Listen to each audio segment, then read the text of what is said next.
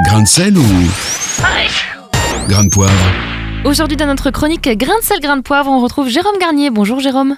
Bonjour Lisa, bonjour Nathanaël. Alors ce matin Jérôme, vous souhaitez nous parler de la crise libyenne. Euh, Oui, car on l'ignore, mais plusieurs enjeux géopolitiques se déroulent sur le sol libyen aujourd'hui.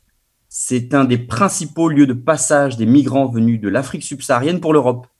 Mais c'est aussi un lieu d'affrontement entre puissances interposées, car voyez-vous, le pays est riche en pétrole. Et quelles sont les autres raisons de tout ce désordre selon vous? Depuis le chaos que connaît le pays depuis la chute du dictateur Kadhafi en 2011, des puissances étrangères sont passées à l'offensive.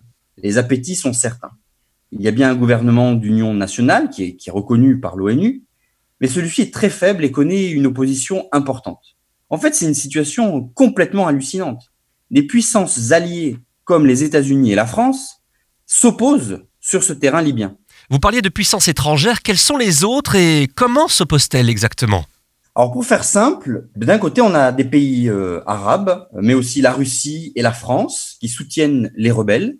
Et de l'autre côté, on a euh, les États-Unis, l'Allemagne, euh, le Royaume-Uni, mais surtout la Turquie qui soutiennent le gouvernement d'union nationale. Ce qui est grave, en fait, il faut le dire, c'est que ces puissances arment, hein, vendent des armes aux deux partis euh, rivaux. Hmm. C'est une véritable crise humanitaire qui se joue sur le sol libyen. Mais bon, tout le monde a l'air de vouloir regarder ailleurs.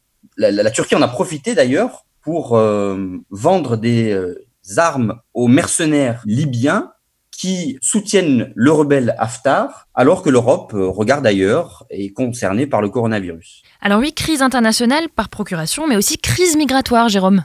crise qui s'ajoute à une autre crise. Ce qui est terrible, c'est que ni les risques liés à l'épidémie, ni les risques liés à une guerre civile ne freinent les aspirants à un monde meilleur en Europe.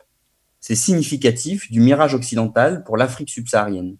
La traite par les passeurs et l'esclavage, hein, on, on l'avait vu dans plusieurs médias, Hmm. et les morts en Méditerranée continuent. Alors les stars se mobilisent, élèvent des millions pour les conséquences du coronavirus, mais que faisons-nous pour les autres qui connaissent des situations dramatiques depuis des dizaines d'années, pas si loin de chez nous Ce n'est pas parce que nous vivons une situation exceptionnelle, ici en Europe, que la préoccupation des autres doit s'arrêter. Merci beaucoup Jérôme Garnier. Retrouvez ce rendez-vous en replay sur farfm.com.